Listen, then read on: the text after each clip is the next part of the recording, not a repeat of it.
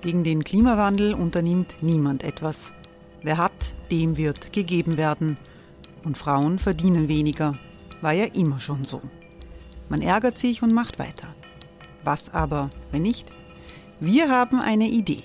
Die Falter Arena macht die Bühne frei für Menschen und Projekte, die das Land verändern. Mein Name ist Eva Konzett. Ich leite das Politikressort im Falter.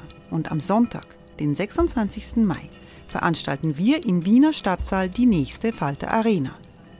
Mit dabei unter anderem der ehemalige Politiker und Neosänger Matthias Strolz, Theresa Imre von Markter, Sonja Jöchtel von Love Politics oder Kari Ochsner von Ochsner Wärmepumpen. Machen statt jammern. Wir schauen uns an, wie das funktionieren kann. Kommen auch Sie vorbei. Alle Informationen und Tickets finden Sie unter falter.at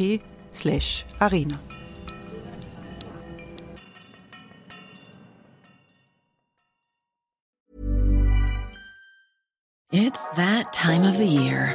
Your vacation is coming up. You can already hear the beach waves, feel the warm breeze, relax and think about work. You really, really want it all to work out while you're away. Monday.com gives you and the team that peace of mind. When all work is on one platform and everyone's in sync, things just flow wherever you are. Tap the banner to go to Monday.com.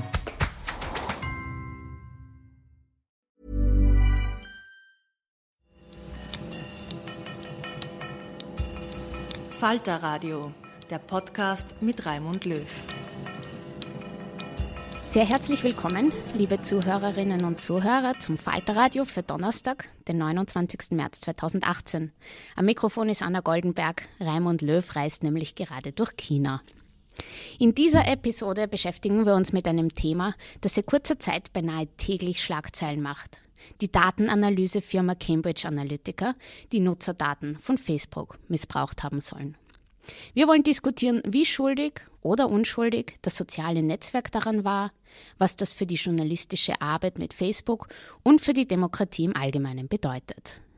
Dazu begrüße ich eine hochkarätige Diskussionsrunde bei mir im Studio. Gekommen sind die Medienanwältin Maria Windhager. Hallo. Hallo. Lisa Stadler, Head of Audience and Traffic Management bei der Tageszeitung Standard. Hallo. Hallo. Und Falter-Herausgeber Armin Thurnherr. Hallo. Hallo. Zunächst einmal, was ist eigentlich passiert? Cambridge Analytica, den Namen haben die meisten von uns zum ersten Mal im Dezember 2016 gehört.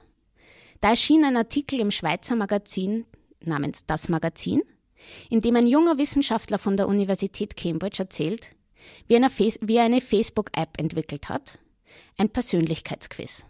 Das war seine PhD-Arbeit. Damit hat er Daten gesammelt, mit denen er dann Vorhersagen über Persönlichkeit und Präferenzen der User machen konnte. Er hat dann zum Beispiel errechnet, dass 68 Facebook-Likes, also Facebook-Likes, das sind Artikel oder Bilder oder Seiten, die man auf diesem sozialen Netzwerk anklickt, weil, man, weil sie einem gefallen, dass 68 davon reichen, um Hautfarbe oder sexuelle Orientierung des Users korrekt zu bestimmen. Das bedeutet also, es reichen wirklich wenige Informationen, um sehr viel über einen Menschen herauszufinden. Also zum Beispiel auch, was er wählen würde oder auf welche Wahlslogans er am besten ansprechen würde. Eine Datenanalysefirma hat dann bei diesem jungen ähm, Wissenschaftler namens Michael Kosinski angefragt, ob sie seine Daten und seine Methodik kaufen könnten. Er hat damals Nein gesagt. Das war ungefähr 2013. Einer seiner Kollegen aber, Alexander Kogan, hat zugesagt. Das Firmenkonstrukt dieser Firma ist kompliziert, aber vereinfacht gesagt heißt diese, kann man sagen, diese Firma war Cambridge Analytica. Und sie soll bei mehreren Wahlen, etwa bei der Brexit-Abstimmung, bei den US-Wahlen 2016 und bei den letzten Präsidentschaftswahlen in Kenia, auf Facebook so gezielt Werbung geschalten haben, dass es den Wahlausgang beeinflusste. Sie soll auch sogenannte Fake News, also Lügen verbreitet haben. Donald Trumps ehemaliger Berater Steve Bannon sitzt im Vorstand der Firma. Und jetzt ähm, reden wir wieder von Cambridge Analytica. Lisa Stadler, Sie haben das in einem Blogpost auf Ihrem persönlichen Blog zusammengefasst. Was ist, was ist jetzt da passiert? Ja, da, was neu passiert ist, dass wir einen Whistleblower vor uns haben. Christopher Wiley nennt er sich ähm, und oder heißt er. Und der äh, kommt eben mit neuen Informationen über Cambridge Analytica und deren Vorgehensweisen mh, mm, daher und äh, erklärt den Userinnen und Usern, was äh, sie mit diesen Informationen ähm, von Facebook gemacht haben. Und zwar geht er da konkret auf diese App ein, also diese Quiz-App, die ähm, ein psychologisches Profil erstellt hat. Das war also ein Psychologie-Quiz. Und da gaben die User recht viele Infos von sich ähm, her und haben äh, Infos hergegeben, wie neurotisch oder wie extrovertiert oder introvertiert äh, und dergleichen sie sind. Und diese Info kombiniert mit Informationen über die Freunde von denen, die dieses Quiz gemacht haben, hat äh, Cambridge Analytica dann verwendet, äh, um gezielt ähm, User mit Messages, Werbung im Wahlkämpfen zu mm, torpedieren, könnte man äh, auch sagen. Und ist das ein legales Verhalten gewesen von Cambridge Analytica? Das ist jetzt die interessante Frage. Äh, Im US-sprachigen Raum mm, oder im, im, in den USA gibt es andere mm, Datenschutzgesetze als bei uns. Äh, Im, Im europäischen, soweit ich das verstehe, im europäischen Raum wäre äh, dass der Umgang mit Daten von Facebook auf externen Servern und das vor allem das kommerzielle Weiterverkaufen ähm, nicht in Ordnung. Äh, wie das in den USA gehandhabt wird, da müsste man genauer noch vorgehen. Das ist auch in der Berichterstattung vom Guardian, habe ich das jetzt nicht ganz eindeutig herauslesen können, inwiefern das jetzt ähm, rechtlich äh, nicht in Ordnung ist. Äh, ethisch, moralisch ist gar keine Frage. Das Hauptproblem ist, dass vor allem die Freunde von denen, äh, die das Quiz gemacht haben, nicht Bescheid wussten, dass ähm, ihre Daten da einfließen. Da muss man aber auch dazu sagen, dass das höchstwahrscheinlich ähm, unter Anführungszeichen nur ähm, Profilbildname und äh, Page-Likes waren. Aber da kann man auch schon recht viel rauslesen. Der Chef von Cambridge Analytica, Alexander Nix, wurde mittlerweile ähm, suspendiert. In mehreren US-Bundesstaaten wird ähm, gegen Facebook jetzt einmal ermittelt. Der Aktienkurs von Facebook ist im Sinken und auf den sozialen Netzwerken sa sagen jetzt immer mehr Menschen, dass sie ihren Account löschen wollen. Da gibt es diesen Hashtag Delete Facebook. Also wie Sie schon gesagt haben, in den sozialen, in, im Wahlkampf soziale Medien zu nutzen, ist, ist gang und gäbe. Ähm, sind, sind diese Vorgänge um Cambridge Analytica jetzt demokratiepolitisch trotzdem bedenklich, Armin Thurnherr? Ja, also sie sind dadurch noch verschärft worden. Ne? Ich glaube, zu Cambridge Analytica sollte man auch noch ergänzen, dass sie einem, dass sie gegründet wurden und auch finanziert werden von einem, einem dieser rechten amerikanischen Milliardäre, Robert Mercer, der auch Breitbart und ähnliche Medien finanziert hat und natürlich mit einem ganz gewissen, ganz, ganz gezielten Propagandazweck gegründet wurden, nämlich um die, um die amerikanische Alt-Right, also die alternative Rechte aufzubauen. Ähm, grundsätzlich glaube ich, verschärfen die nur das Modell von Facebook, das grundsätzlich ein Problem ist. Und es wurde ja auch für, über den Trump-Wahlkampf gesagt, schon vor einem Jahr, äh, dass Cambridge Analytica damals vielleicht überschätzt wurde, weil sie genügt hat, mit den Daten, die man von Facebook kaufen konnte, äh, die Wahlen zu beeinflussen. Das geschah zum Beispiel folgendermaßen, dass die geschaut haben, also die, die, die Trump-Leute geschaut haben, wo sind knapp, knappe Bezirke, also wo sind umkämpfte Bezirke, zum Beispiel Detroit, wo Hillary Clinton äh, 70.000 Stimmen weniger als Obama bekam. Ja, und, das, und da haben die geschaut, also wo ist die schwarze Bevölkerung äh, stark und die haben sie getargetet, also gezielt angesprochen mit einem Video von Hillary Clinton aus den 1990er Jahren, wo sie die schwarzen Jugendlichen als Predators, also als Raubtiere bezeichnet hat. Und das hat dazu gedient, dass sie die schwarze Wählerschaft demotivieren. Und tatsächlich hat dann der Trump Michigan mit einem Vorsprung von 12.000 Stimmen gewonnen. Das heißt, das waren genau die schwarze Wählerschaft, die aufgrund dieser gezielten Ansprache durch Facebook zu Hause geblieben ist. Jetzt äh, kann man sagen, das ist vielleicht gar nicht einmal illegal, wobei äh, also es schon ein Grenzbereich ist, wenn man, wenn, man, wenn man das Wahlverhalten von Menschen so genau analysiert und dann versucht, sie zu demotivieren, also quasi von ihrer demokratischen Pflicht abzuhalten. Das ist, glaube ich, schon dann eine Überschreitung. Aber das ganze, dieser ganze, dieses ganze Datenunwesen von Facebook mit der verbundenen Intransparenz ist, glaube ich, das Problem, das jetzt in diesem Cambridge Analytica-Fall nur mal verschärft sozusagen sichtbar wird. Hm. Ja, also ich glaube, äh, was, was besonders spannend ist, also dass äh, gewisse Wählerschichten gezielt mit bestimmten Messages angesprochen werden. Das hat man ja mit Flyern oder Postwurfsendungen auch schon machen können oder wurde auch gemacht. Und äh, zum Beispiel Barack Obama wurde ja gefeiert dafür, ja, der, der, der erste Social Media Präsident, der hat auch ganz gezielt Userinnen und User angesprochen, genau mit seinen Botschaften für die jeweilige Message. Jetzt ist das natürlich, ähm, sagen wir mal so, vom, von den falschen ähm, sehr intensiv ähm, auch angewendet worden das, und vor allem mit noch ähm, verwerflicheren Mitteln. Und wenn es dann um Fake News geht, dann ist es sowieso vorbei. Also das ist absolut verwerflich und äh, da spielt es rein. Die Mechaniken sind leider oft ähnliche. Ähm, ja, wenn es dann noch rechtlich Aber nur, dass es Obama getan hat, beweist ja nicht, dass es gut war. Nicht? Obama war ja auch der König der Message Control. Ne? Und wenn kurz ja, die genau. macht, dann freut es uns wenig. Und, genau. und warum soll es uns freuen, wenn es Obama macht? Also ja. eine falsche Sache bleibt eine falsche Sache. Absolut. Ja, wobei ich glaube schon, es ist sehr, sehr wichtig, die verschiedenen Ebenen auseinanderzuhalten. Und das stört mich an der Diskussion ein bisschen, dass das jetzt alles vermischt wird. Das eine ist ja das Pro äh, Problem das in Facebook angelegt ist und das wir eigentlich schon seit vielen Jahren kennen, das ist einfach dieses Datensammeln. Äh, und in einer völlig intransparenten Form. Wir wissen eigentlich nicht, was sie konkret sammeln, auswerten. Wir stellen ihnen äh, einfach sehr viele Daten zur Verfügung, aber was sie eigentlich genau damit machen, wissen wir eigentlich gar nicht.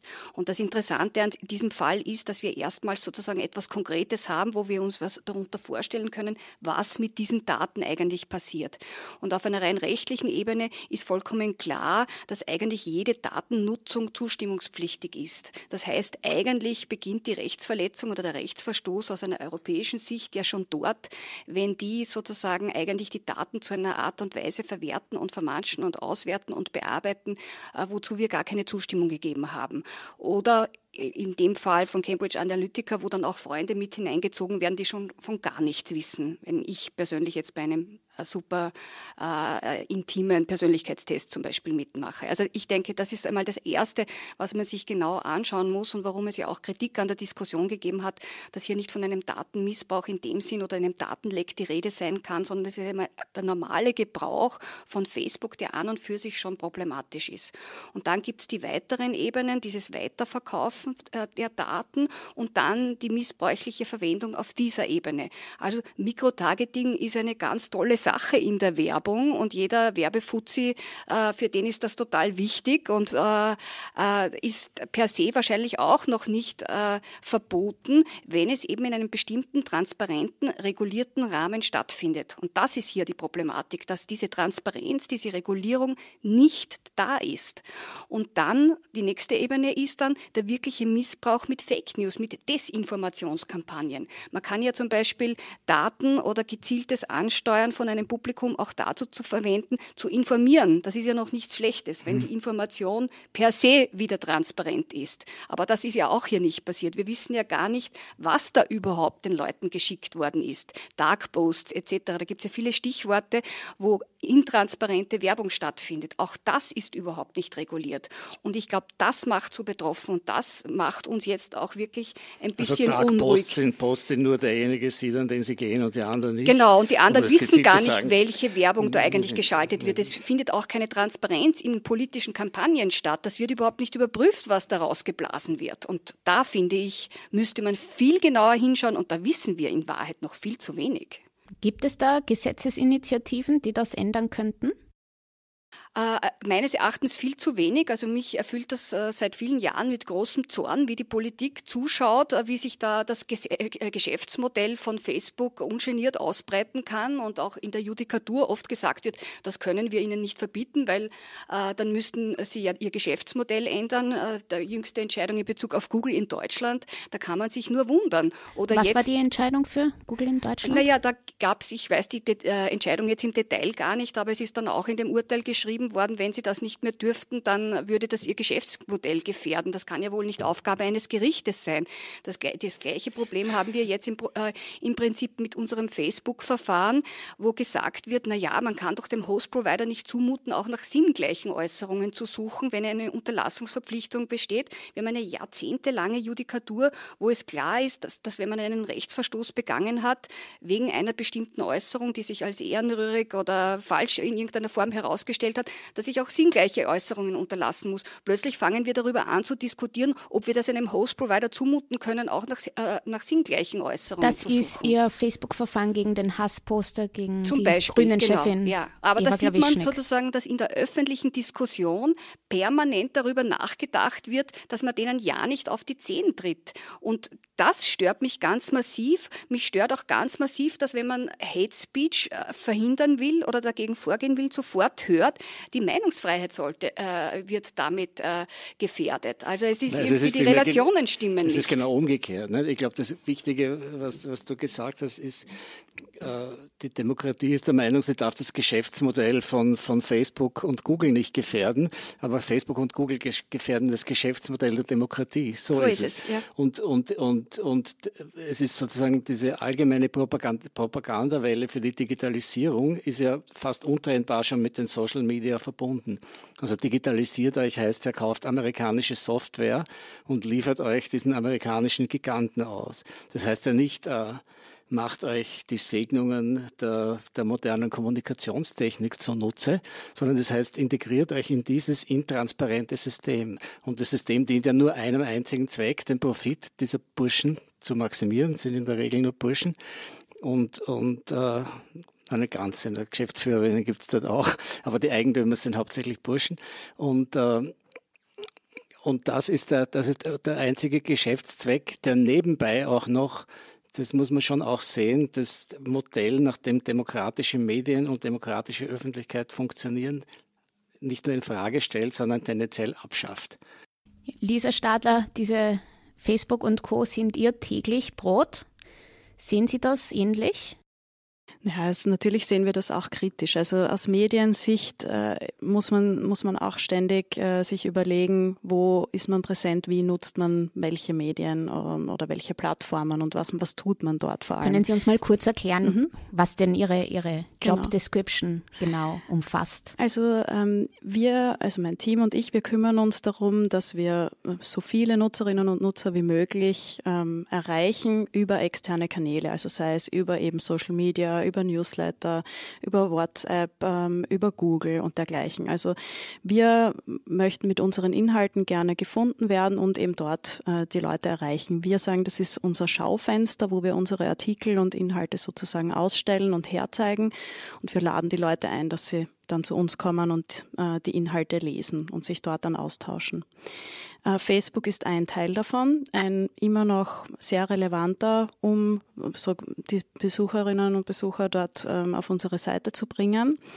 Äh, und äh, sie dort dann auch zu halten und zu loyalen Kunden zu machen. Das ist eine äh, Kosten-Nutzen-Rechnung. Wir schauen uns natürlich auch tagtäglich oder sagen wir monatlich an. Wir haben eine eigene Person im Team, die uns diese Daten auch analysiert und schaut, ähm, wie viele ähm, Leute kommen auf die Seite und wie lange bleiben sie und ähm, überlegen dann eben, zahlt es sich auch aus, ähm, dort aktiv zu sein oder nicht. Das Geschäftsmodell ist halt ein, ein, ein sehr prekäres. Ich mache mich da immer sehr unbeliebt bei meinen Kollegen, weil ich natürlich sehe, dass Facebook ein unglaubliches Werbeinstrument ist. Wer nicht auf Facebook ist, der riskiert den sozialen Tod. Ich kann es bezeugen, als Publizist auf jeden Fall, ja sicher. Und äh, Cool fact a crocodile can't stick out its tongue. Also, you can get health insurance for a month or just under a year in some states. United Healthcare short term insurance plans, underwritten by Golden Rule Insurance Company, offer flexible, budget friendly coverage for you. Learn more at uh1.com. Wenn man sich auf das Spiel aber einlässt, dann muss man wissen, Sie haben gesagt, Sie, äh, Facebook bringt das Publikum auf unsere Seite, aber Sie bringen natürlich das Publikum zu Facebook. Ja? Das ist ein, und, und, Facebook hat was davon, wenn, Sie das, wenn, wenn es das Publikum auf Ihre Seite bringt, aber Sie haben nichts davon in kommerzieller Hinsicht betrachtet. Denn ja. alle Ihre Userinnen und User geben bei Facebook ihre Daten ab und Facebook verkauft die weiter. Umgekehrt funktioniert es halt nur mit dem, mit, mit, dem, mit, dem, mit dem Trost, dass man Reichweite und Image gewinnt und dann vielleicht durch, durch Einzahlung oder Spenden von, von, von Userinnen und Usern sich dann irgendwie den Trost holt. Ne? Ich, äh, das wage ich zu bezweifeln. Die Userinnen und User sind sowieso auf Facebook und der Medienkonsum dort macht immer noch einen leider, also aus unserer Sicht leider äh, geringen Teil an. Deswegen nimmt auch äh, Facebook derzeit die Medien in die Mangel und zeigt weniger News an, was für Medien sehr schrecklich ist. Facebook sieht das aber auch ganz pragmatisch. Die sagen, ah, wenn sich die Leute nicht so besonders interessieren, interessieren äh, für äh, Posts von Seiten, dann zeigen wir das weniger an und zeigen mehr Freunde an. Das ist der nächste aber ist das nicht ein, ein, ein ziemlich unfairer Deal? Naja, sehr, sehr lang wurden ja Medien äh, beglückt mit viel äh, mehr neuen Leserinnen und Lesern, ohne etwas bezahlen zu müssen, außer eben mein Gehalt zum Beispiel für Social Media Manager. Und ähm, man bekam eine riesige Leserschaft, da wurden natürlich viele angelockt. Also die, diese Kritik ist, ist schon wahr natürlich vom Herrn Thurnherr. Ähm, und dann äh, wurde dort eine Community aufgebaut und jetzt äh, will Facebook dann entweder entweder äh, Geld sehen für Reichweite, was ähm, an und für sich, äh, damit, äh, damit Reichweite ähm, generiert wird, ja auch legitim ist. Also gratis bekommt man heutzutage selten was. Naja, und, bei ähm, Facebook sind, sind ja Ihre Daten, sind das Produkt. Ähm, ja, tatsächlich. Äh, wir bekommen eben äh, dadurch Verweildauer und haben dann auch wieder einen Gewinn davon. Also es ist wirklich ähm, ja, eine Kosten-Nutzen-Rechnung auf beiden Seiten. Und Facebook äh, hat in letzter Zeit erkannt, dass die Nutzer gelangweilt sind von viel Werbung, von viel Seitenposts und hat das jetzt zurückgeschraubt. Aus deren Sicht auch sehr nachvollziehbar. Wie kann man Facebook denn verbessern? Ist Facebook eigentlich noch zu retten? Äh, zu retten. Das ist die hehre Worte. Na, es geht ja nicht darum, Facebook zu retten. Also ich glaube, es, es, es geht einfach darum, ähm, äh, wieder äh, etwas mitbestimmen zu können oder bes bestimmte gesellschaftspolitische Interessen durchzusetzen wir müssen einfach diese Phänomene beobachten und einordnen und unter Umständen muss die Gesellschaft sagen, das wollen wir oder das wollen wir nicht und dann für eine entsprechende auch rechtliche äh, Umsetzung von entsprechenden Maßnahmen sorgen. Wenn jetzt Facebook zum Beispiel vollmundig ankündigt, alle möglichen Verbesserungen durchzuführen, dann ist das einfach nicht ernst zu nehmen, weil einfach die ökonomischen Interessen viel größer sind und wir auch aus unserer bisherigen Erfahrung wissen, äh, dass Facebook von sich aus gar nichts tun wird, außer vielleicht beschwichtigende Inserate äh, zu schalten. Und ich denke, es ist so wichtig, die Phänomene zu beobachten, juristisch einzuordnen und daraus die richtigen Schlüsse zu ziehen. Und zum Beispiel ein so ein Schluss, wenn wir jetzt schon auch in diesem äh, Medienspannungsverhältnis äh, uns gerade befinden in der Diskussion, ich finde es eine enorme Wettbewerbsverzerrung, wenn dieser Konzern äh, als Host-Provider äh, rechtlich eingeordnet ist, den bestimmte Pflichten gar nicht treffen, während Medienunternehmen Pflichten unterliegen, wo ich eigentlich mittlerweile nicht mehr einsehe, warum die nicht eigentlich auch von den Sanktionen her äh, Facebook treffen sollten. Das ist das eine. Also das heißt, man muss sich schon also überlegen. Facebook muss als Medium eingestuft werden genau, und nicht als Host. Genau, man muss eigentlich sich überlegen, welche medienrechtlichen Bestimmungen auch bei einem Konzern mit äh, diesem Gebaren auch zur Anwendung kommen müssen. Aber wie kann denn das funktionieren bei einem Konzern, der auf der ganzen Welt aktiv ist? Das ist ja vollkommen wurscht. Es gibt alle möglichen Konzerne, die auf der ganzen Welt aktiv sind. Das, was äh, so, äh, so ähm, das Problem ist bei Facebook ist, äh, das ist wirklich für mich das Spezifikum, dass es ein Konzern ist, der sich nur auf seine eigenen Gemeinschaftsstandards beruft und nationale Rechtsordnungen missachtet. Und da kann man nur auf nationaler Ebene oder vielleicht auf europäischer Ebene äh, entsprechende rechtliche Sanktionen setzen. Das ist das Einzige, was Facebook verstehen wird. Das ist auch der Grund, warum die Prozesse so lang dauern und verschleppt werden und so weiter, weil sie einfach auf Zeit spielen. Aber wir haben natürlich äh, entsprechende rechtliche äh, Bestimmungen jetzt schon. Die Durchsetzung ist sehr mühselig. Es braucht dann immer so Pioniere wie den Max Schrems oder die Eva Klawischnik oder sonst wen, die sich da irgendwie vorne hinstellen und das einmal ausprobieren. Aber da muss man einfach dranbleiben. Das ist die einzige Möglichkeit. Es geht nur so. Und das ist ein mühsamer Weg, aber mit den entsprechenden Sanktionen äh, wird äh, es dann schon zu Reaktionen kommen müssen. Wenn die entsprechende Penalen zahlen müssen, dann wird das schon seine Auswirkungen haben. Also ich glaube, dass dieses Moment, das, das, dieses anarchische Moment, dass man sich aus dem Raum des Rechts zurückzieht, und selbstbestimmt, was, was Recht ist, was Facebook ja für sich beansprucht.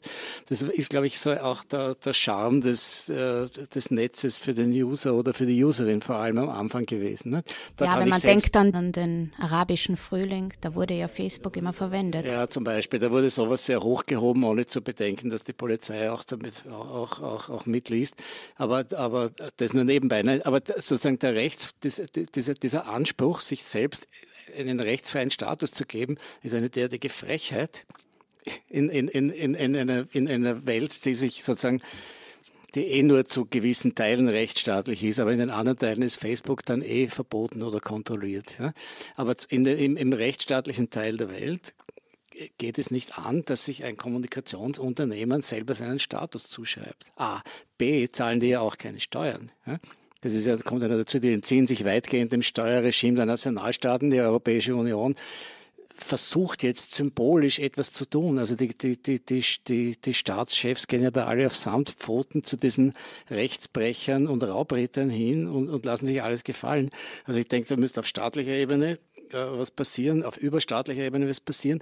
Und es wäre sehr schön, wenn die Userinnen und User sich nicht blenden ließen und glauben, dass sie da jetzt in einem Raum der Freiheit gelandet sind, sondern wenn, sondern wenn sie einsehen würden, dass sie in einem goldenen Käfig gelandet sind, der von Herrn Zuckerberg und seinen Profitinteressen kommandiert wird und von sonst gar nichts. Ja? Und wenn Sie selber Initiativen starten würden, zu sagen, okay, lass uns dieses mächtige Kommunikationsinstrument, das sind ja mehr als fast zweieinhalb Milliarden Menschen, die da drin sind, lass uns dieses Instrument unter, unter demokratische Kontrolle bekommen, lass es uns transparent machen. Lass uns, lass uns, lass, das soll ruhig Profit machen, aber wir wollen wissen, zu welchen Bedingungen und unter welchen Umständen. Also den Facebook-Account löschen wäre jetzt eine Lösung oder nicht? Ich würde ich würd eine, eine weltweite Bürgerinitiative von Userinnen und Usern vorschlagen, um Zuckerberg ein bisschen in die Enge zu treiben. Und er muss sich deklarieren als, als Medium. Er muss, er, muss sich, er muss seinen Rechtsstaat, er muss, er muss den Rechtsstaat anerkennen und er muss Steuern zahlen. Ja, das Deklarieren als Medium ist ja so eine Sache. Also, ich weiß nicht, der absolute Großteil sind wahrscheinlich äh, Babyfotos oder, oder Reisefotos äh, von Userinnen und Usern. Ähm, und andere Inhalte, also Fake News oder dergleichen, ist zum Glück derzeit noch ein, noch ein relativ geringes Phänomen, das aber natürlich in Wahlkämpfen äh, massiv zum Einsatz kommt. Äh, jetzt ist die Frage, wollen wir, dass Facebook uns sagt, was die Wahrheit ist? Also ich, ich würde äh, klassische Medien fast noch bevorzugen in dieser Rolle. Ähm, wenn jetzt Facebook anfängt, aber tausende Journalisten und Journalistinnen zu beschäftigen weltweit, ist, ist eine Option, wird auch diskutiert. Ähm, ist halt die Frage, wollen wir das wirklich und welche Auswirkungen hat das derzeit auf die äh, bestehenden Medien? Also aber das, äh, das äh, habe ich so nicht verstanden, dass das das Thema ist, dass uns jetzt Facebook die Wahrheit sagen muss oder sozusagen äh, die Wahrheit verbreiten muss, so wie ein Medienunternehmen. Es geht einfach darum, dass wenn Facebook die Unwahrheit verbreitet, dass es dann dafür haftet. Es geht darum, dass wenn äh, hier in irgendeiner Form Verstöße stattfinden, Facebook reagieren muss. Wenn ein Fake-Account, äh, äh, wenn es einen Fake-Account gibt und der wird einfach nicht gelöscht, obwohl man von Facebook darauf hingewiesen hat, äh, dann muss das entsprechend durchgesetzt werden können. Und der Newsfeed, der von ähm, Facebook produziert wird, äh, der unterliegt einem Algorithmus, der uns nicht bekannt ist. Also das sind alles Dinge, äh, die möchte ich schon wissen, wie absolut, die funktionieren. Absolut. Und diesbezüglich würde ich mich auch darüber freuen, wenn die User äh, hier wirklich aktiver werden und mehr sozusagen äh, auf der Ebene auch agieren. Ich erwarte mir schon auch äh, jetzt durch die neue Datenschutzgrundverordnung, die ja zum Beispiel die Verbandsklage ermöglicht, hier auch äh, andere rechtliche Initiativen. Nicht umsonst hat Max Schrems ja eine entsprechende Organisation auch gegründet, genau dafür äh, und, und um hier effizienter äh, Rechte äh, durchsetzen zu können. Für mich ist es ganz stark äh, eine Bewusstseinsfrage und da finde ich, hat sich jetzt, ist jetzt echt eine Chance da oder da hat sich eine Tür geöffnet, weil eben klar wird, welche Missbrauchsgefahr besteht. Und da muss man darüber nachdenken, wie man damit umgeht. Das äh, passiert natürlich, aber es gibt ja auch ähm, Regeln von Facebook, die das ja auch ganz klar verbieten. Also es ist ja nicht so, ähm, dass User nicht zur Verantwortung gezogen werden, nur es passiert noch viel zu wenig, da gebe ich Ihnen recht. Ähm, da, das liegt auch mitunter an der schieren Datenmenge und dass Facebook Facebook sich quasi ähm, davon verabschiedet, äh, mehr Menschen einzustellen, sondern alles auf ähm, Automatisierung, KI, Algorithmen und so weiter auslagert. Das ist auch ein Zeichen unserer Zeit, äh, das man kritisch sehen kann. Ähm, und bei der Datenschutzgrundverordnung, äh, das sind alles sehr wichtige Bestrebungen. Wir brauchen da wirklich Klarheit, Transparenz, Kontrolle. Die Frage ist, können, führt das wirklich zu einer, zu einer Lösung? Derzeit sehe ich, kann das auch nach hinten losgehen. Wir sehen gerade in, in mittleren Betrieben einen Riesenaufwand äh, für die Umsetzung der Datenschutzgrundverordnung. So jemand wie Facebook oder Google tut sich irrsinnig leicht. Was ist da so ähm, aufwendig daran? Es geht darum, wenn man personenbezogene Daten, mit denen zu tun hat, online, dann muss man auch sehr sinnvoll, ganz klar äh, den Userinnen und Usern sagen, was damit gemacht wird und äh, sie müssen ein Recht darauf haben, dass das jederzeit auch gelöscht wird. Jetzt ganz, ganz vereinfacht gesagt, bitte korrigieren Sie mich, falls, falls ich falsch liege. Ähm, das kann äh, von, über Newsletter gehen und dergleichen. Und da muss man natürlich ähm, online auf Webseiten Lösungen finden, wie man diese Einwilligungen einholt, wie man diese durchführt, wie man die Daten speichert und wie man Löschmöglichkeiten äh, zur Verfügung stellt. Für, sage ich jetzt einmal, einen, Tischler in Oberösterreich, äh, der eine Website hat oder vielleicht einen Online-Shop, ist das äh, natürlich eine große Belastung. Größere Unternehmen überlegen sich, ah, ich kann mir vielleicht noch mehr ähm, Einwilligungen der User holen und äh, die meisten lesen quasi das Kleingedruckte eh nicht und am Ende habe ich vielleicht noch mehr Rechte zur Datenverarbeitung als vorher. Weil Sie, weil Sie das vorher angesprochen haben, die, die Journalisten bei Facebook, das ist mir noch eingefallen, dass es das ja sehr wohl schon einmal gab in den USA vor ein paar Jahren. Da gab es ähm, diese Funktion der Trending, Trending Topics, Topics ja. und da waren mhm. schon äh, junge Journalisten angestellt. Ich, ich kannte da auch welche, die dort gearbeitet haben. Aber nach ungefähr ein, zwei Jahren wurde das dann eingestellt. Wenn ich mich recht erinnere, deshalb, weil den Journalisten vorgeworfen wurde, dass die nicht ähm, objektiv waren. Ja, es, äh, das war, war ein, ein Faktor, der da reingespielt hat. In diesen Trending Topics äh, wurden dann äh, äh, also bestimmte Themen auch ausgefiltert und äh, es geht mitunter da auch um diese Thematik eben, äh, inwieweit geht Facebook in die inhaltliche Verantwortung und da verabschieden sie sich äh, derzeit ganz davon, weil sie auch, es gibt diesen äh, Communications Decency Act ähm, in den USA, der ähm, festgelegt hat in den 90ern, äh, dass auf äh, Plattformen, wo die User die Inhalte zur Verfügung stellen, ähm, die User dafür haften und nicht die Plattform selbst. Und darauf beruft sich auch Facebook. Also wir sind eine Plattform und die Inhalte kommen von den Usern. Und ähm, bei Hate Speech und dergleichen heißt es, der User, wenn der User etwas postet, ist er verantwortlich und nicht Facebook selbst. Und äh, das ist die große philosophische Frage quasi, wie das, inwieweit Facebook da ähm, dann zu, zur Verantwortung gezogen wird oder nicht in Zukunft. Das kann sich durchaus ändern. Aber das ist keine philosophische Frage, das ist, das die, also das ist, mag eine philosophische Frage sein, rechtlich ist sie längst beantwortet. Es ist vollkommen klar, dass der User dann natürlich in erster Linie für den Inhalt haftet, aber äh, Facebook ein als Mitverbreiter haftet. Er hat zwar das Haftungsprivileg, das heißt sozusagen, er muss nicht von sich aus nach jetzt äh, rechtswidrigen Verstößen suchen, aber wenn er darauf hingewiesen wird und Kenntnis von einem rechtswidrigen Inhalt hat, dann muss er handeln. Natürlich muss in erster Linie der User handeln, da habe ich gar nichts dagegen. Aber wenn hier eine Durchsetzung nicht möglich ist, dann stellt eben Facebook diesen Raum, diese Inhalte zur Verfügung und trifft die Haftung auf der zweiten Ebene. Und das ist ein, ein, ein, ein Rechtsstandard. Und mich macht es auch ganz zornig, wenn man über das überhaupt noch mal diskutieren das muss so und die einfach auf diese Umsetzung pfeifen. Das ist so, wie wenn wir als, als Falter-Redaktion äh, einfach irgendeinen Inhalt bringen, den uns werden die Redaktion den nicht lesen. Ne? Und dann veröffentlichen wir den und dann werden wir verurteilt. Und sagen wir, wir haben sie nicht gelesen, ne? wir haben sie nicht gewusst. Warum sollen für die andere Regeln gelten als für uns? Weil sie mit der, weil sie mit der schieren Masse ihr, ihr Geschäft machen. Ja? Und weil sie mit der schieren Masse und, und, und mit der Intransparenz ja, der, der, Algorithmen, wie sie die wirklich weiterverkaufen, die da, dabei gesammelten Daten, ihr Geschäft machen. Das ist eine monumentale Ungerechtigkeit. Das muss man den Leuten versuchen, mal klarzumachen.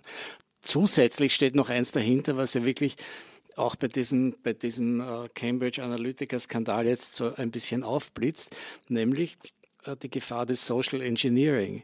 Ich sehe ja schon, dass, dass Facebook sozusagen eine, eine, eine andere Art der medialen Kommunikation darstellt, sagen wir es mal so, eine sehr, nämlich eine sehr private, ja, weil Öffentlichkeit ist ja, ist ja wesentlich eigentlich das, dem Privaten entgegengesetzte. Es war einmal, ja. Aber jetzt kommunizieren wir eigentlich mit unseren schein, scheinbar privaten Dingen und, und, und haben so eine, eine weltweite Intimität da erstellt ja, mit diesem Netzwerk. Äh, das bedeutet aber bedeutet vielleicht nicht, dass man genau die Regeln, die man für klassische öffentliche Medien hat, anwendet. Aber es bedeutet doch, dass man öffentliche und transparente und rechtsstaatliche Regeln anwenden muss. Ja? Nämlich die Gefahr, dass dann große Mengen von Leuten in verschiedener Hinsicht einfach manipuliert werden.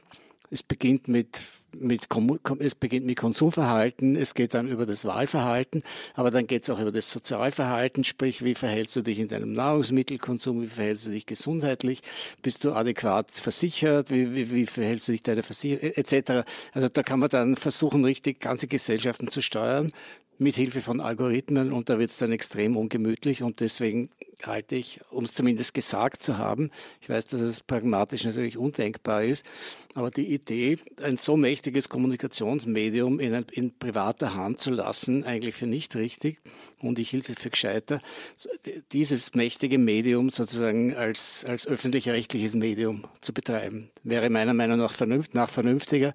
Ich werde gern dafür ausgelacht, aber es gibt halt immer mehr Leute, die auch dieser Meinung sind. Ich möchte auf einen Aspekt auch noch hinweisen, der mir in der Praxis äh, sehr oft unterkommt und wo ich auch ein Riesenproblem sehe, ist äh, diese, dass ich diese Datenherrschaft auch insofern abgebe, als ich äh, die Inhalte nicht gelöscht werden äh, wenn ich das möchte. Das ist zum Beispiel etwas, was in der Praxis ein Riesenproblem ist. Und ich weiß ja, dass der Datenschutz ist überhaupt nicht sexy. Wen interessiert bitte Datenschutz? Also ich glaube, es ist, gibt so ein, ein Grundproblem mit dem Datenschutz. Das ist was sehr Ödes. Ich mag das auch nicht machen. Wir haben eigentlich immer ein ganz gutes Datenschutzgesetz gehabt. Ja? Aber wer tut sich diesen Datenwahnsinn an äh, und, und, und macht da überhaupt etwas geltend? Weil ja die sozusagen die Auswirkungen so wenig spürbar sind. Aber zum Beispiel eine ganz konkrete Auswirkung, die uns massiv noch beschäftigen wird, ist, dass diese Daten eben abrufbar bleiben, wenn Inhalte weitergeleitet, geteilt worden sind, dass sie praktisch nicht mehr einzufangen sind. Und da merke ich in meiner juristischen Praxis, dass zunehmend äh, die Leute genau mit dem Problem konfrontiert haben, dass sie alte Inhalte, die sie schon einmal hochgeladen haben, nach ein paar Jahren nicht mehr haben möchten und dann nicht wegbringen. Das ist zum Beispiel etwas, eine echt, äh, ein echtes Problem, äh, mit dem wir uns auch befassen müssen. Und das ist zum Beispiel auch etwas, wo Facebook äh, eben bekanntlich ja äh, diese Daten nicht löscht. Wenn das ist ja jetzt auch etwas, was bei dem Cambridge Analytica-Skandal wieder genau. aufgekommen ist, dass wir zwar wissen, dass diese App von Cambridge Analytica die Daten von 30 Millionen Usern weiterverwendet hat, wir aber nicht wissen, welche anderen Apps das alles noch genau. gemacht haben. Ja, vielen Dank für die lebhafte Diskussion heute. Das war das Falter Radio für Donnerstag, den 29. März 2018. Ich danke Maria Windhager, Lisa Stadler und Armin Thurnherr fürs Kommen. Ich verabschiede mich bei den Hörerinnen und Hörern, die uns auf UKW im Freirad hören, dem Freien Radio Tirol. Dieser Podcast ist für Sie gratis, die Produktion kostet aber. Unterstützen Sie unseren Journalismus, indem Sie ein Falter-Abo abschließen, wenn Sie noch keines haben. Am besten geht das online unter www.falter.at/abo. Die Signation ist von Ursula Winterauer. Vielen Dank fürs Zuhören und bis zum nächsten Mal.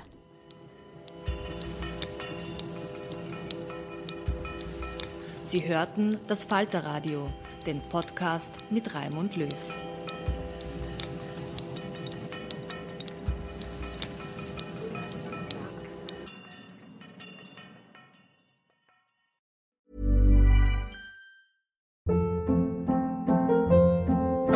Hold up. What was that? Boring. No flavor. That was as bad as those leftovers you ate all week. Kiki Palmer here, and it's time to say hello to something fresh and guilt-free. Hello Fresh. Jazz up dinner with pecan-crusted chicken or garlic butter shrimp scampi. Now that's music to my mouth. Hello Fresh. Let's get this dinner party started. Discover all the delicious possibilities at hellofresh.com. Hey, it's Paige DeSorbo from Giggly Squad. High quality fashion without the price tag. Say hello to Quince. I'm snagging high-end essentials like cozy cashmere sweaters, sleek leather jackets, fine jewelry, and so much more. With Quince being 50 to 80% less than similar brands. And they partner with factories that prioritize safe, ethical, and responsible manufacturing. I love that. Luxury quality within reach. Go to quince.com slash style to get free shipping and 365 day returns on your next order. Quince.com slash style.